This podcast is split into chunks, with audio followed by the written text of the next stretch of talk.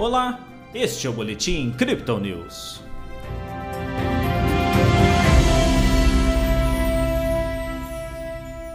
Lado a lado com o mercado internacional, a Bolsa de Valores brasileira apontou para a queda nesta sexta-feira. O Bitcoin entrou em correção, com a perspectiva de mais juros nos Estados Unidos. Ontem o Bovespa teve alta de 0,98%. Hoje o índice reverteu com descida de 1,15%. O dólar recuou, ficando cotado a R$ 4,77. Pelo Brasil, o IBGE divulgou que a produção industrial subiu apenas 0,1% em abril, mas em linha com o esperado. Lá fora, os dados do payroll mostraram que os Estados Unidos criaram 390 mil vagas de emprego, contra uma expectativa de 325 mil. A taxa de desemprego se manteve em 3,6%. Já o PMI composto aponta 53,6 pontos em maio, ante consenso de 53,8. Na zona do euro, o PMI de serviços em maio ficou abaixo da prévia em 56,1.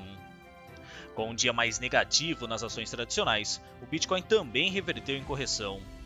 Após um teste dos 31 mil dólares na última noite, a criptomoeda de referência entrou em uma queda de curto prazo no início desta manhã. A pressão de vendas levou o ativo para os 29.200 antes de estabilizar. Agora a moeda digital comercializada a 29.500 dólares. No Brasil, a média de negociação é de 141 mil reais. O Bitcoin segue operando dentro do canal de negociação entre 28 mil e 32 mil dólares, com os avanços sendo interrompidos, assim como acontece no mercado tradicional. Segundo os analistas da Crypto Digital, embora os dados de emprego nos Estados Unidos tenham sido positivos, isso aumenta a perspectiva do mercado de que a inflação persista e, portanto, exija mais aumentos de juros pelo Banco Central. A medida, embora controle o avanço de preços momentaneamente, dificulta o empréstimo e financiamento para empresas. Mesmo com a queda das ações tradicionais e do próprio Bitcoin, os investidores institucionais continuam acumulando a criptomoeda em fundos regulados em bolsa, os chamados ETFs.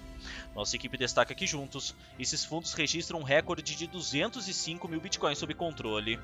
Boa parte desse volume foi comprada em maio, indicando que nem todos os investidores institucionais sentem a moeda digital como um grande risco.